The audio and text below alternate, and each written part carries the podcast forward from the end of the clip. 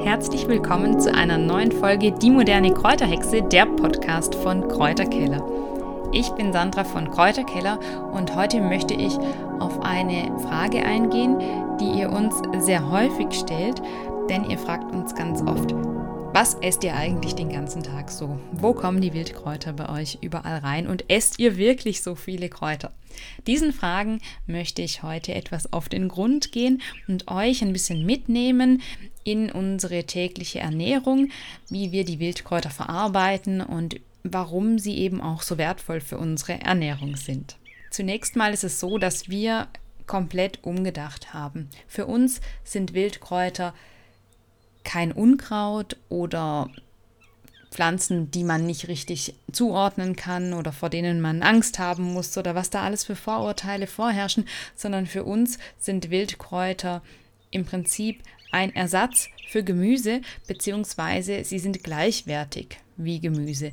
Beispielsweise kaufen wir überhaupt keinen Salat mehr im Geschäft, also wenn, dann bauen wir noch ab und zu Salat im Garten an, aber eigentlich ganz selten. Also im Frühjahr essen wir vielleicht mal einen Kopfsalat, aber ansonsten essen wir die gesamte Vegetationsperiode, also von März bis weit in den November hinein, frischen Wildkräutersalat. Und dann brauchen wir keinen Kopfsalat oder anderen Blattsalat, denn wir essen unseren Salat direkt von der Wildkräuterwiese.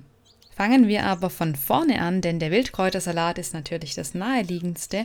Bei uns kommen die Wildkräuter aber schon ins Frühstück. Und jetzt fragt ihr euch, wie geht das denn?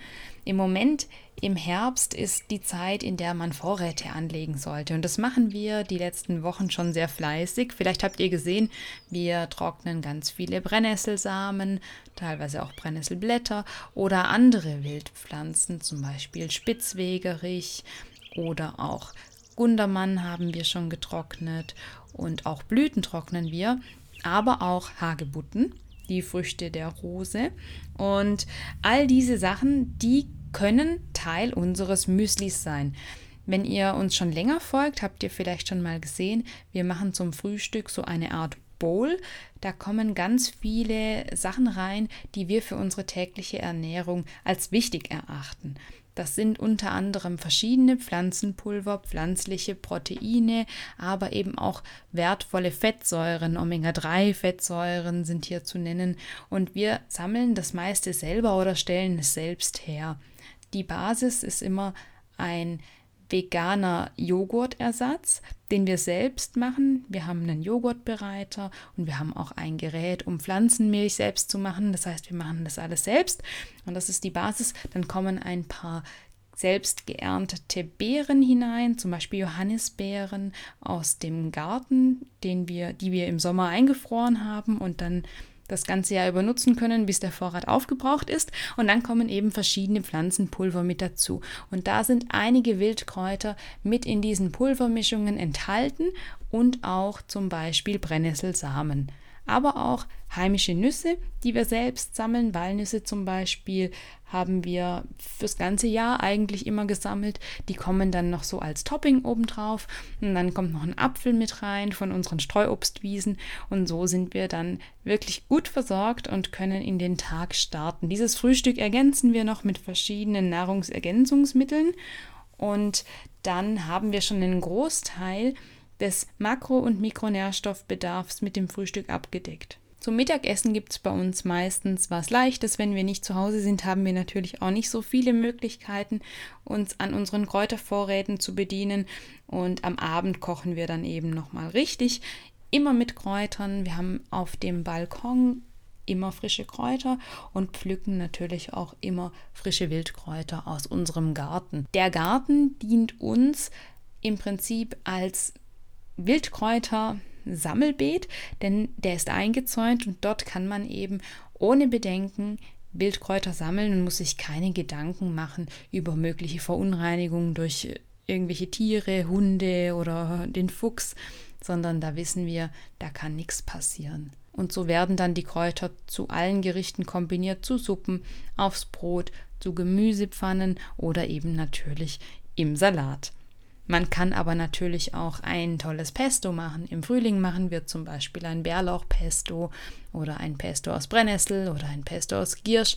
Also da gibt es ganz viele Möglichkeiten und so kann man dann natürlich auch immer wieder von seinen Vorräten zehren, die wir in unserem Keller haben, im Kräuterkeller und sind dann eben rund ums Jahr mit Wildkräutern sehr, sehr gut versorgt. Warum machen wir das? Das hat verschiedene Gründe. Zum einen sind wir davon überzeugt, dass Wildkräuter ein wertvoller Bestandteil für unsere Ernährung sind, dass sie Kulturgemüse teilweise überlegen sein können, was den Nährstoffgehalt anbelangt. Denn David Thomas hat schon vor 20 Jahren publiziert, dass es einen deutlichen Rückgang in Gemüsesorten gibt, wenn man sich die Nährstoffe anschaut. Er hat zum Beispiel gesagt, dass es einen Rückgang von 76% Kupfer, 24% Magnesium und 46% Calcium in den von, ihnen, von ihm betrachteten Gemüsesorten gibt. Er hat sich 27 Gemüsesorten angeschaut und das eben verglichen.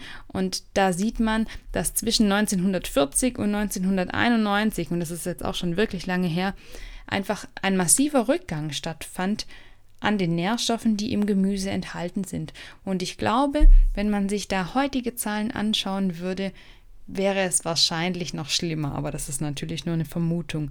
Und die Wildkräuter haben den Vorteil, dass sie eben nicht kultiviert sind und dass sie auf Böden wachsen, die weitestgehend unbehandelt sind und so eben noch relativ natürlich wachsen können und so auch noch relativ viele Nährstoffe die natürlich im Boden vorhanden sind, aufnehmen können. Neben der Abdeckung unserer Nährstoffe bieten Wildkräuter uns aber auch noch weitere Vorteile, denn natürlich haben Wildkräuter auch noch Bitterstoffe, die in Kulturgemüse teilweise herausgezüchtet wurden.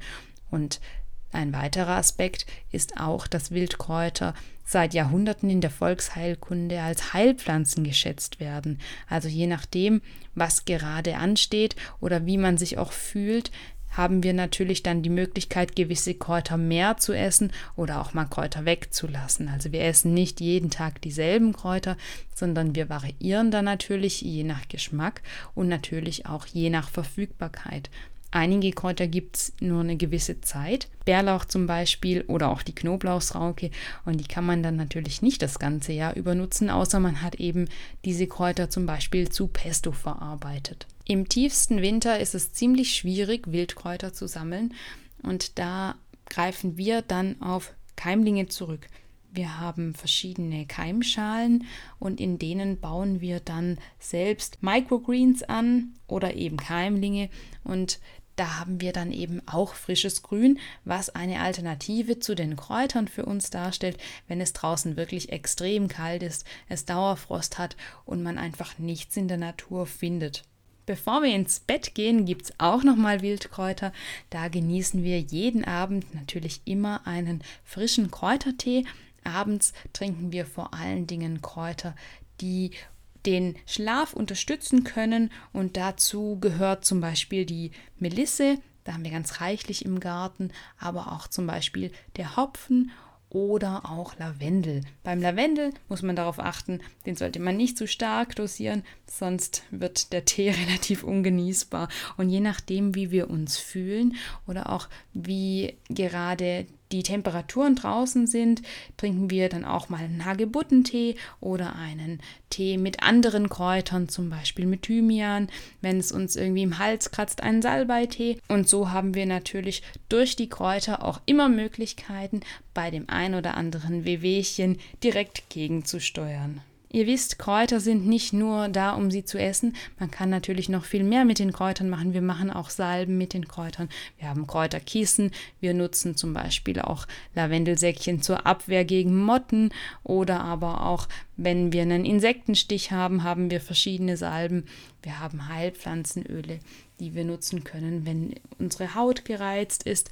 Die Natur hat für fast jedes Problem eine Lösung. Und deswegen schätzen und lieben wir die Wildkräuter so sehr und nutzen sie in unserem Alltag so oft es einfach nur geht. Und wir hoffen, wir können euch da ein bisschen animieren, die Wildkräuter häufiger zu nutzen und sie auch in euren Alltag mehr zu integrieren. Ihr wisst, bei uns auf unserem Blog Kräuterkeller findet ihr über 300 Artikel und Anregungen, was ihr alles mit den Kräutern machen könnt. Wir haben auf unserem YouTube-Kanal sehr viele Lehrvideos zu einzelnen Pflanzen für euch zur Verfügung gestellt, sodass ihr euch dort die Pflanzen auch genauer anschauen könnt und wir haben natürlich auch unsere Kräuterbücher in unserem Kräuterhexen Online-Shop unter www.die-moderne-kräuterhexe.de findet ihr jede Menge Literatur, die wir für euch selbst erstellt haben, anhand unserer Erfahrungen in der Natur mit selbst erstellten Fotos. Und all unser Wissen haben wir da in unsere Kräuterbücher gepackt. Für den Einstieg eignet sich besonders unser Buch mit Wildkräutern und Heilpflanzen durchs ganze Jahr. Wir haben aber mittlerweile auch ein tolles Kinderbuch oder einen Saisonkalender für Wildkräuter. Und diese Literatur kann euch beim Sammeln natürlich unterstützen. Jetzt wünschen wir euch ganz viel Spaß beim Sammeln und Entdecken der Wildkräuter und hoffen, ihr seid auch beim nächsten Mal wieder mit dabei. Bis dann, tschüss!